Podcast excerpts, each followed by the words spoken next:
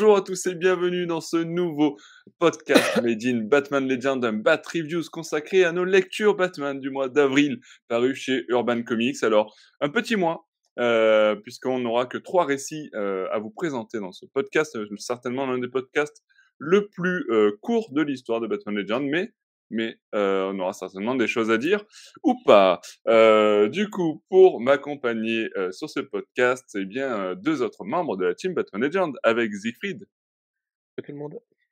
mais aussi euh, Benoît.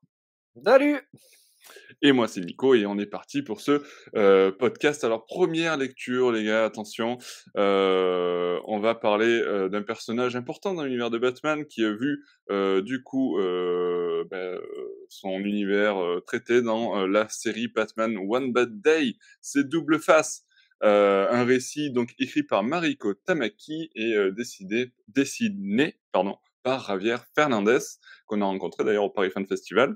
Euh, et donc, du coup, je vais laisser la parole à Benoît pour qu'il nous parle un petit peu de ce récit. Est-ce que tu as aimé, tu as pas aimé? Qu'en penses-tu?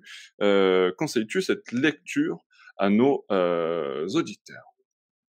Euh, Oui, donc je l'ai lu euh, un petit peu avant le, le Batman Day, euh, pas le Batman Day, le, le Paris Fan Festival, excusez-moi. C'est One Bad Day, pardon. Il y a trop de day par, par ici. Euh, Trop de, trop de, trop de, trop de mots aussi. Ça. Donc c'est le deuxième récit euh, de, de cette euh, de cette série, hein, des One One Bad Day, du coup. Oui, et, effectivement, cette fois-ci, on en a déjà parlé de cette série, n'est-ce pas, pour faire référence à notre dernier podcast. C'est vrai, exactement. Ça a été euh, rapidement évoqué. Non, mais là, donc c'est donc c'est un, un nouveau un nouveau récit qui est hors continuité, euh, qui nous présente une autre une nouvelle Gotham, un petit peu dans le dans un futur proche, où euh, Double Face serait redevenu euh, procureur et et Batman va va enquêter en fait sur euh, sur, sur un meurtre, si mes souvenirs sont bons. Euh, et il va redécouvrir un petit peu tout le cheminement psychologique. Donc c'est c'est un récit qui est psychologique. Honnêtement, ça m'a pas ça m'a pas transcendé du tout. Euh, voilà, je suis les dessins sont sont sympas, mais au niveau scénar, c'était pas c'était pas top. J'ai préféré le Sphinx euh, de, de la dernière fois euh, auquel on avait parlé, mais celui-là de, de, de récit m'a pas m'a pas emballé. Et comme je l'ai lu il y a un petit moment, j'ai pas, je me suis pas replongé récemment. Il m'a pas, il m'a pas donné envie de le relire. Voilà, c'est ça. Ce... Donc euh, voilà.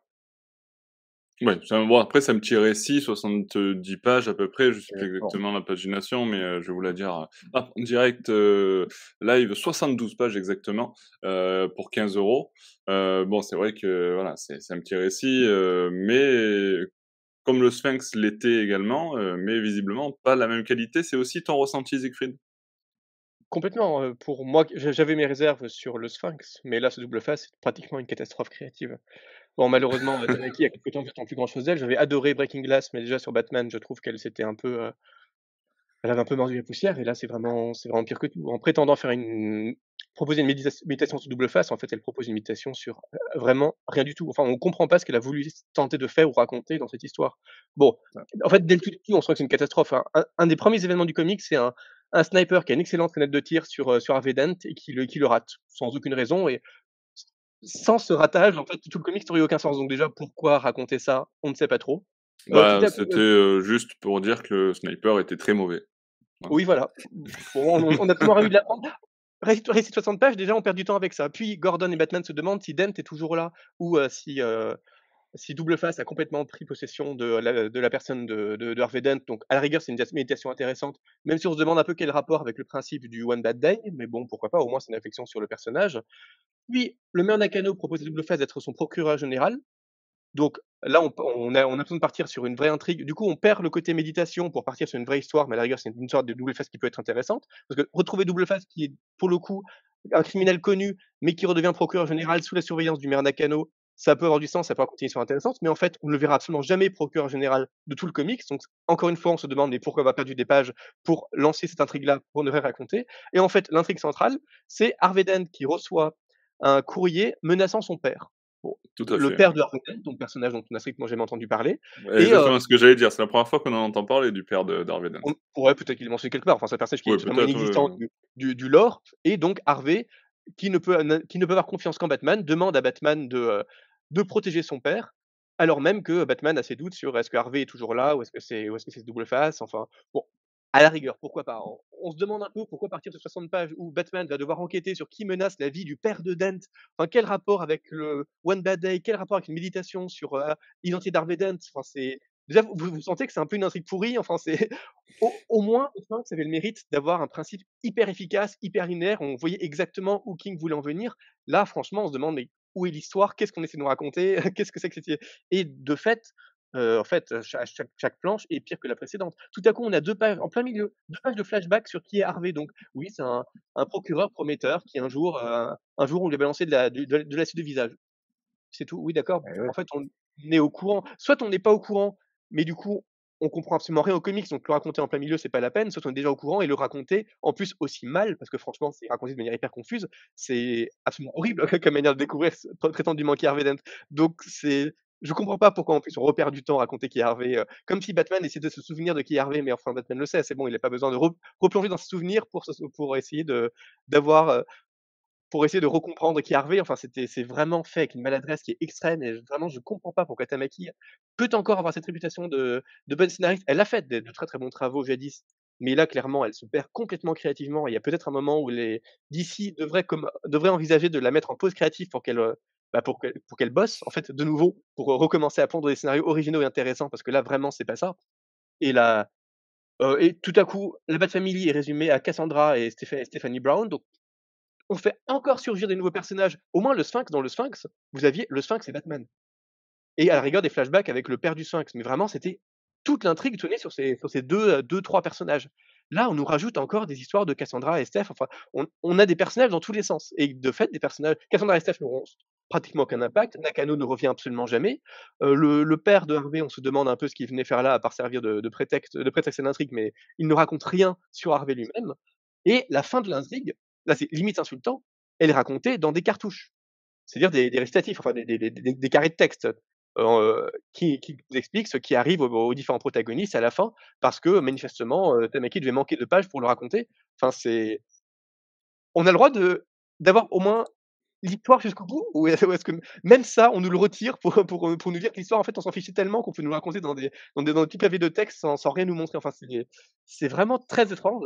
Et du coup, ben, ça aboutit à un truc qui est une très mauvaise histoire, qui s'attarde sur une intrigue dont, en fait, on se contrefiche du début jusqu'à la fin et que, dont jamais on ne parvient à faire croire qu'elle pourrait être intéressante pour quoi que ce soit, qui tente de faire croire qu'elle porte sur l'identité de Double Face et sur euh, Batman et est-ce que Batman est qui est Batman par rapport à Double Face et les pseudo-parallèles qu'il peut y avoir entre Double Face et Batman le rapport au père, mais en fait, on n'y croit jamais, ça ne marche pas du tout, ça ne médite sur rien, ça ne pose absolument aucune analyse. Et ce n'est absolument pas un One Bad Day. On se souvient qu'au moins dans le Sphinx, il y avait ce rapport au One Bad Day parce que, bon, déjà, on expliquait que le Sphinx avait été à l'origine de, de Killing Joke parce que c'est lui qui avait euh, expliqué à, au Joker comment faire son One Bad Day. Donc, le- pour le coup, le rapport était explicite. Et en plus, effectivement, toute l'intrigue reposait sur une espèce de One Bad Day du Sphinx qui devenait un vrai One Bad Day pour, pour le Batman. Donc là, le concept était respecté à 100%. Ici, dans Double Face, on ne comprend juste pas ce que ça fait dans la série One Bad Day. En fait, on dirait un fascicule de remplissage en continuité. Donc c'est comme si on, était juste en continuité. En plus, Nakano est mère, donc on n'est même pas dans un récit euh, hors continuité. Mais, c'est juste une espèce de, de filler entre deux comics plus importants parce que l'histoire, elle ne raconte absolument rien de plus que ce qui pourrait être raconté dans les 30 pages d'un fascicule ordinaire. Elle n'est pas du tout plus intéressante, elle n'est pas du tout en continuité, elle propose aucune méditation, elle propose aucune nouveauté, aucune originalité, donc ça aurait totalement pu être en continuité et y faire un très mauvais filler, mais au moins ça aurait été un filler, on aurait compris à quoi ça servait, juste à combler un trou pour laisser le temps au scénariste d'écrire une nouvelle histoire, et on aurait pu accepter ça comme ça. Là, le, vendre à part entière comme un récit One Bad Day de prestige parce que scénarisé par Mariko Tamaki et comme dessiné par Fernandez, qui en plus livre un, un de plus mauvais travaux à mon avis de ces dernières années, c'est euh, bon, voilà, c'est pratiquement une insulte éditoriale. Parce qu'en plus, il y a ce, ce- ce prétexte du One Bad Day qui fait qu'on a envie de collectionner toute la série. euh, parce plus, voilà, ça pourrait être intéressant d'avoir une espèce de récit consacré à chacun des super vilains et son rapport à Batman. Mais en et le Sphinx pouvait être prometteur même s'il avait ses défauts. Là, en l'occurrence, ça, ça casse vraiment tout l'intérêt de la série avec quelque chose qui euh, est euh, d'une inanité qui est, qui, est un peu, qui, qui m'a franchement sidéré. Ouais, dans le sens euh, relation entre Batman et, Et Double Face, il y avait, ça m'a un peu rappelé, mais en même temps, je le trouve mieux, le récit de Snyder avec John Romita Jr., où il y a ce, ce road movie hein, entre les deux personnages. Il était beaucoup plus intéressant scénaristiquement et au niveau de la relation entre ces deux protagonistes, plutôt que plutôt qu'ici avec ce One Mad Day qui est, bah, je suis d'accord avec Sifrid, qui est inintéressant en fait. Je l'ai oublié tout est, tout est mieux en termes de relation entre Harvey et, Batman. Et surtout, ben, l'un des modèles, c'est quand même le film de Dark Knight de Nolan, qui écrivait quand même leur relation de façon hyper intéressante. Et je sais pas comment on peut prétendre écrire un comics aussi fade sur une relation qui qui en fait est vivante dans l'esprit de tout le monde, parce que tout le monde a vu le film de Dark Knight, par exemple. Et là, on, vraiment, on propose quelque chose qui ne ressemble à rien en prétendant faire mieux. Enfin, c'est, c'est, vraiment incroyable. C'est vraiment incroyable.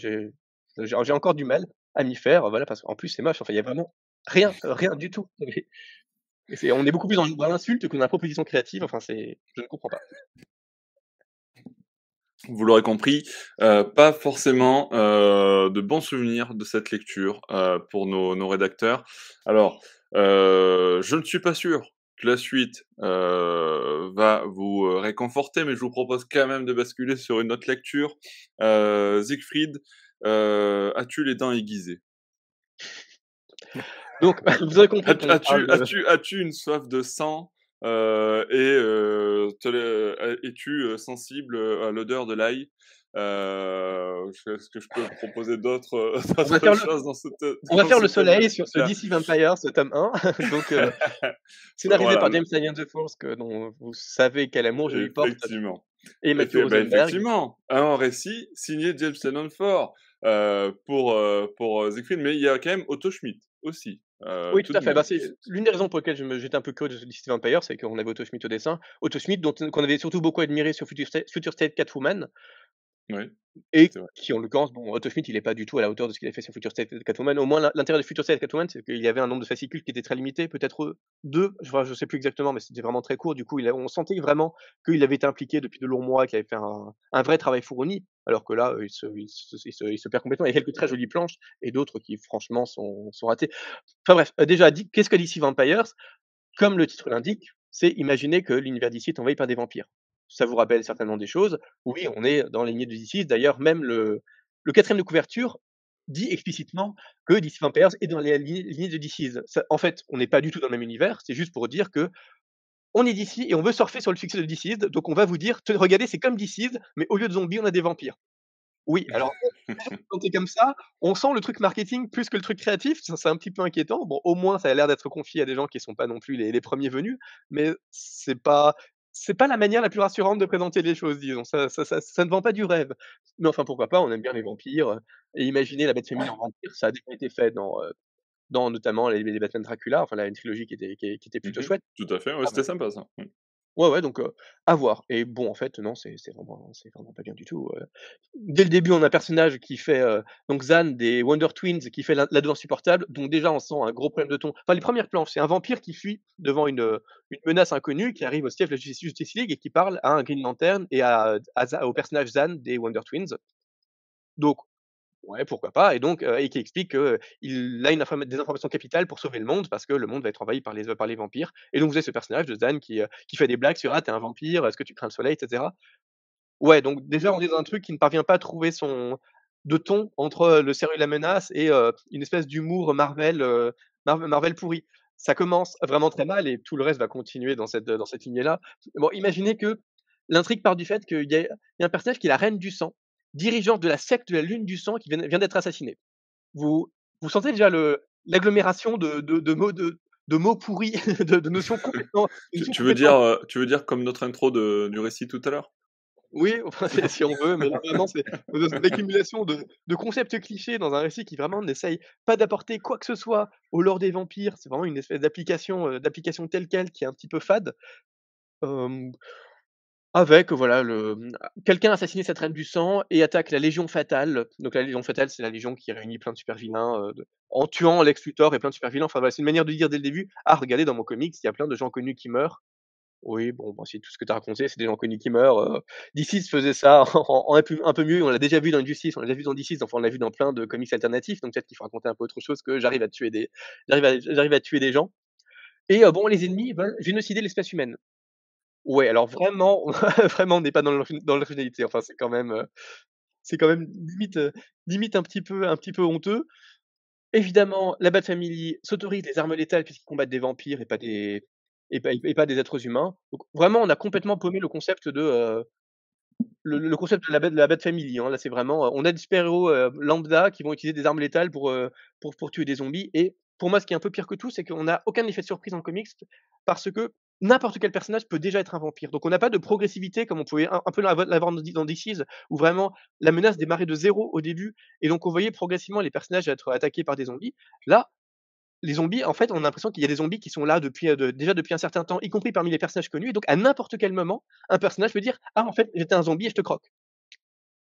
Et bah, le problème, c'est que quand on a des concepts dans lesquels là, enfin voilà, on est dans la une logique à la Injustice ou à la DC, c'est-à-dire qu'on a on a peut-être une cinquantaine de personnages qui qui interviennent durant tout le comics et à n'importe quel moment, n'importe lequel des personnages peut dire: «Ah au fait, j'étais un un vampire depuis le début et je te croque».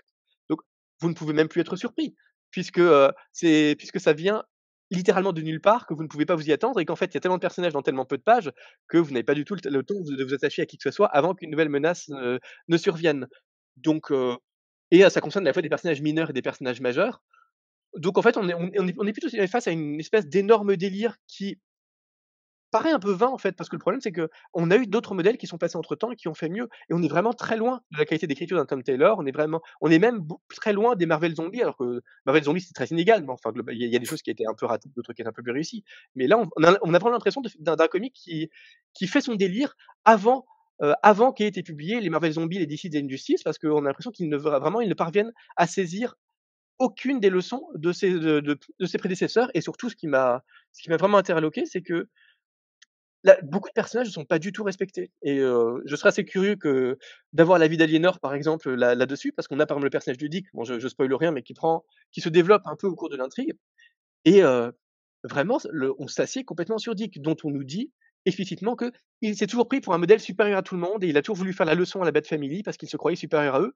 Waouh, enfin un fan de Dick qui lit ça, je pense qu'il, il ne peut que cracher sa bile sur le comics et heu, pareil pour Selina Kyle, enfin vraiment c'est un comics qui ne respecte pas les des des des la caractéristiques de personnages emblématiques et c'est un peu problématique parce que l'une des choses DC ils avaient plein de ratés, heu, je vous renvoie à tous les tous les podcasts qu'on avait pu faire sur le sujet, mais l'une des choses qu'on pouvait apprécier dedans, c'est quand même que c'était écrit par Tom Taylor et Tom Taylor, c'est quelqu'un qui respecte ses personnages. Il connaît vraiment très bien ses personnages, il les apprécie, il fait sentir qu'il les apprécie et heu, on sent vraiment quoi qu'il en fasse et heu, même qu'on n'apprécie pas toujours ce qu'il en fait exactement, on sent vraiment un profond respect pour les personnages et leurs relations. Là, on s'assied vraiment sur tout et là, à part Damian que je trouve quand même plutôt sympathique et plutôt bien écrit, la plupart des personnages, vraiment sont on on donne l'impression d'être des prête-noms pour d'autres personnages, mais ne ressemblent pas du tout aux personnages auxquels on pourrait s'attacher. Donc non seulement on s'attache pas aux personnages parce que la plupart disparaissent et réapparaissent, on les réécrit en tant que vampires, heu, comme ça en claquant des doigts sans sans jamais faire sentir que c'est mérité par le par par la lecture, mais en plus on a on ne retrouve pas la caractérisation qu'on peut apprécier chez ces personnages et qui pourrait donc apprécier l'Elseworlds puisque l'une des choses qu'on apprécie dans les Elseworlds, c'est quand même de retrouver les personnages qu'on connaît et de voir un peu comment ils ont été transformés par l'intrigue. Là, c'est pas transformé par l'intrigue, là, c'est vraiment juste pas du tout les personnages qu'on connaît.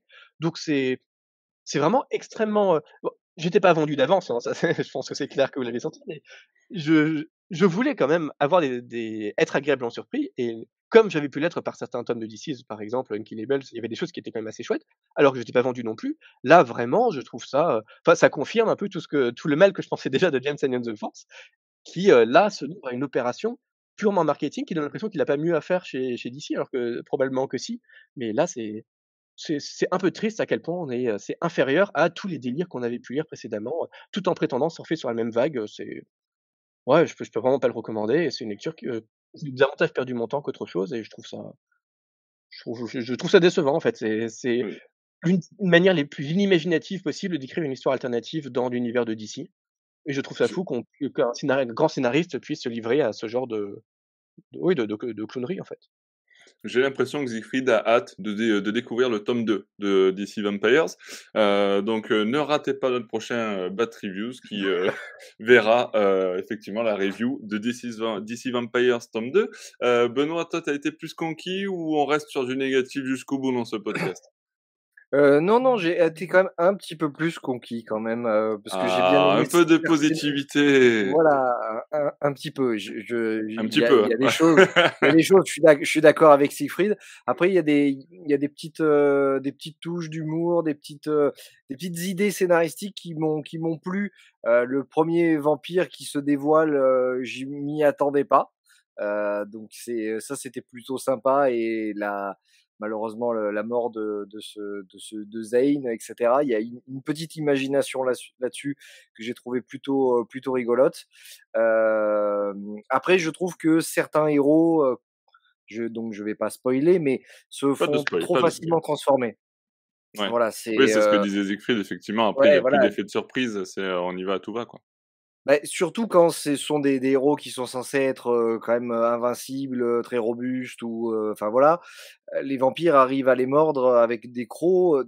je peux comprendre qu'ils sont plus forts que, nature, mais arriver à transpercer une peau presque indestructible, faut faut quand même me, me- bon voilà, j'accroche pas trop, j'accroche pas trop là-dessus. Après les dessins d'O- d'Otto Schmidt, moi, m'ont plutôt, enfin je trouvais que c'est il, il avait une, il a dans ce truc-là, je pensais en fait quand tu regardes la, mmh, l'affiche, c'est quand même assez sombre. Et en fait, les dessins sont très colorés, j'ai trouvé. Heu, c'est, heu, c'est vachement, heu, lumineux, mine de rien. Il y a que, les dessins de Simone Di Meo que j'ai pas j'ai pas aimé parce que c'est trop, trop numérique par rapport à justement à Otto Schmidt. Mais, après, j'ai prêté le bouquin parce que je l'ai je l'ai acheté. J'ai prêté le bouquin à à des amis et ils m'ont dit: «Ah c'est vachement bien, heu, quand c'est qu'on lit le tome 2?» Heu, enfin, quand c'est que tu l'achètes pour qu'on le pour qu'on me tu me le? Donc, heu, c'est toi qui fournis tout le monde, en fait. ouais, voilà, c'est ça. Donc, hem, Dealer de donc tomes. bon, ça voilà, je dirais je dirais pas un un gros nom parce que bon, ça se laisse lire mine de rien. C'est un bon enfin, un what if un peu sympatoche, et bon, bah, apparemment ça plaît donc ouais, pourquoi pas? Je pense qu'il il il faut lui laisser un peu sa chance. On lui laissera un petit peu sa chance pour Benoît. Alors effectivement, on en reparlera euh, le mois prochain parce qu'il y aura le deuxième tome des Vampires. D'ailleurs, le deuxième tome ne sera pas le dernier. Je crois qu'il y a même un, tro- un troisième tome qui ça, sera prévu pour le plus grand plaisir de Siegfried. Euh, mais non, mais effectivement, bon, euh, voilà, DC Vampires, c'était, euh, c'était, euh, vous l'avez vu, mi figue, mi raisin, euh, et en tout cas euh, assez. Euh, pas totalement convaincant. Bon, voilà, c'est 208 pages, c'est vaut 21 euros chez, chez Urban Comics. Donc euh, après, à vous de voir si vous voulez vous lancer dans cette série d'un Elseworld. Alors, on a fait un Elseworld. Euh, on a fait euh, le premier, c'était un, un one shot avec euh, double face, one bad day. Euh, que diriez-vous, les amis, euh, de parler d'un- d'une petite crisis, une petite crise? Ça faisait longtemps. Euh, donc partons sur le tome 2 de Dark Crisis on Infinite Earth, tome 2. Euh, donc bon, ben, du coup, euh, principalement Joshua Williamson et Dani- Daniel Saint-Péret. Je suis pas sûr qu'il y ait que sur le tome. Euh, Il y a plein de monde. Voilà. Ouais. Donc, euh, je laisse la parole du coup euh, ben, à Benoît, euh, puisque tu étais la caution euh, positivité du podcast. Euh, Pourras-tu être positif sur ce deuxième tome de, de ce Dark Crisis? Alors, je l'avais lu il y a un petit moment, je l'ai refeuilleté aujourd'hui pour, pour préparer ce ce bad talk. Je sens que ça t'a coûté. Non? hon ouais, ouais, honnêtement, ouais et heu, alors oui, donc on on part donc c'est la la suite directe du premier tome, hein, où la Justice League est morte. On va on va un peu recontextualiser le truc. Heu, Deathstroke a été, hem, a été, transformé, corrompu par la noirceur qui vient d'un du méchant qui s'appelle Paria et qui veut reconstruire l'infinité de terres qu'il a, heu, qu'il a qu'il a détruit, dans les derniers Crisis, si je dis pas de bêtises. Donc donc ce sont va être les jeunes super-héros, puisque les super, les, la Justice League est morte, qui vont affronter toutes les menaces. En parallèle, enfin au début du récit, il y a surtout les, heu, des des des intrigues avec la Justice League qui est soixan heu, soi-disant, je vais y arriver, soi-disant morte, en fait, qui sont dans des, heu, leurs propres, heu, petits paradis, rêves. Donc C'est un peu après comme dans DBZ, c'est ça?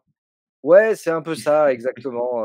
Enfin, ils sont dans leur psyché, dans ce qu'ils auraient pu, dans, dans, leur monde presque idéal, voilà, idéalisé. alors autant sur Wonder Woman, c'est plutôt sympa, autant sur Batman, bon, ça fout un peu le cafard. Euh, mais euh, et après, donc évidemment, on a toute cette lutte contre Paria euh, pour restaurer, pour faire revenir la Justice League, pour l'affronter, pour affronter les ténèbres, pour affronter Deathstroke, etc. Alors, c'est très très long, c'est très très confus, puisqu'il y a énormément de récits avec la famille Flash, avec la JSA qui se met en plein milieu. On est à presque 400 pages. Hein. Ouais, voilà, il y a énormément de récits secondaires à l'intrigue principale qui amènent une énorme confusion avec de la magie, avec la, enfin, la, la, force véloce, etc. Il y a vraiment de tout. C'est vraiment très très mélangé. Il y a des fois des choses qui sont incompréhensibles, comme amener le fils de, de Superman donc dans, dans un dans un monde rempli de magie, alors qu'il est sensible à la magie. Donc c'est voilà, il y a des choses qui sont pas cohérentes, c'est c'est pas bien écrit, c'est les récits sont pas forcément cohérents également entre eux. Euh, à un moment donné, vers la bataille finale, il y a Batman qui apparaît, mais j'ai l'impression au niveau des dialogues que c'est Damian Wayne qui est dans le costume. Puis finalement, on voit Damian dans son costume originel un peu plus tard, dans un récit flashback c'est vraiment vraiment très confus. Enfin, faut, faut, faut s'accrocher, faut vraiment être fan des Crisis, mais à ce moment-là, il vaut mieux relire les vieux Crisis, ça sera beaucoup plus intéressant que ça, et surtout la finalité, oui, ça y est, on a reconstruit les, euh, les infinités C'est la, fin de la Crisis ou il y a un autre tome? Non, c'est la fin. Euh, je crois que c'est la fin hein, au niveau du, récit, ça se finit là, hein, puisque euh, finalement, bon, bah, euh, il sans, sans tellement de surprise, la Justice League revient, l'infinité de terre est, est recréée. Donc ça y est, on peut refaire des délires à il y a 150 000 terres et allez-y, faites ce que vous voulez comme récit mais ça change finalement à la fin, ça change pas. On, enfin, il n'y a pas un nouveau paradigme, un nouveau, euh, un nouvel essor de quelque chose. Euh, on revient ou à Black Adam qui était, il avait enfin intégré euh, la Justice League qui pouvait être intéressant, euh, justement avec son côté, euh, on va dire borderline. Bah, il revient à son statu quo habituel, donc voilà, inintéressant. Donc, enfin voilà, il y a, plein de choses comme ça. Et si je me rappelle bien, genre je veux pas trop spoiler, mais dans Nightwing, il y a, on, on, voit la Justice League qui vient le chercher. Et là, j'ai l'impression que c'est ça, ça matche pas. Ça matche pas. Les, les récits sont pas exactement les mêmes pour arriver à la même finalité. Donc voilà, il y a, y a, plein de dissonances comme ça. c'est un bordel à lire. Voilà, c'est franchement, c'est vraiment, c'est vraiment complexe et je l'ai survolé plus qu'autre chose. Je sens que Siegfried va nous faire quelque chose de très très très positif. je le sens. Je le sens, je sens que c'est un peu sarcastique. en, en, fait, je suis quand même nettement plus positif que Benoît, même si je redirai en fait exactement tout ce que j'ai pu dire sur le tome 1, donc là je vous renvoie un peu à ma, review, mais moi j'aime pas de toute façon histoires de crise parce que ce sont des histoires qui évoquent beaucoup trop de personnages et qui du coup sont complètement bâtis en scénarium, c'est-à-dire que les scénaristes peuvent littéralement faire survenir un personnage qu'on n'attendait pas de, de, de, leur chapeau pour sauver une situation, ou réduire les pouvoirs de personnages et accroître les pouvoirs d'autres personnages selon la manière dont ça les arrange dans, dans l'histoire, ce qui fait que il est absolument impossible de prévoir quoi que ce soit, puisque littéralement n'importe quoi peut, tout et n'importe quoi, et souvent plutôt n'importe quoi peut arriver, puisque le seul but c'est que on ait une super menace de la mort qui tue, qui devrait pouvoir massacrer tout l'univers d'un claquement de doigts qui, qui survient, et que bon bah pour une raison magique et mystérieuse. Après 300 combats impliquant 10 000 personnages, bah, en fait, les gentils vont gagner et ce sera rien passé. Bon, euh, vous comprenez tout de suite que ça implique beaucoup de confusion et je, peux comprendre hein, les gens qui aiment ce genre d'énormes histoires, d'autant qu'il y a évidemment une espèce de, de, brio, peut-être même de génie de la part des scénaristes de parvenir à tenir, à, faire tenir tout ça. Mais voilà, moi, ça me parle pas du tout. Je suis un peu, déjà, je suis un peu perdu et surtout, je suis perdu parce que j'ai pas envie de m'intéresser à tout ça. J'ai pas envie de, d'essayer d'y croire et j'aime bien m'impliquer dans une histoire et je ne peux pas m'impliquer dans une histoire où on peut faire sortir n'importe n'importe quoi du, chapeau et où j'ai l'impression d'une incohérence comme Benoît. Je sais pas si c'est vraiment incohérent ou si pour une raison magique ou mystérieuse en fait tout ce qui semble incohérent à première vue ne résulte en fait que d'une lecture superficielle, mais un lecture plus attentif aurait en fait vu le sens profond derrière tout ça. Mais voilà, moi ça ne me parle pas. Ce qui n'empêche que pour une crise, j'ai quand même trouvé que globalement c'était plutôt bien écrit. La plupart des, des fascicules, même s'ils sont pas toujours très ils se suivent pas toujours très bien les uns les autres parce que voilà beaucoup sont beaucoup sont des, des tie un peu et des spin-offs un peu épars. Du coup, on ne parvient pas toujours à comprendre pourquoi tel truc est un spin-off alors qu'en fait ça semble vraiment faire avancer la continuité. Tel truc est dans la continuité alors qu'en fait on, on fait intervenir de nouveaux personnages. Enfin voilà, tous ces rapports-là sont assez confus. Et heureusement qu'on est en France et que du coup on lit tout ça dans des dans des volumes qui compilent ces histoires. Mais imaginez aux États-Unis et devoir acheter chacun des petits fascicules et essayer de les remettre dans l'ordre pour les lire dans l'ordre, enfin le, le cauchemar que, que, que, ça doit être. c'est clair.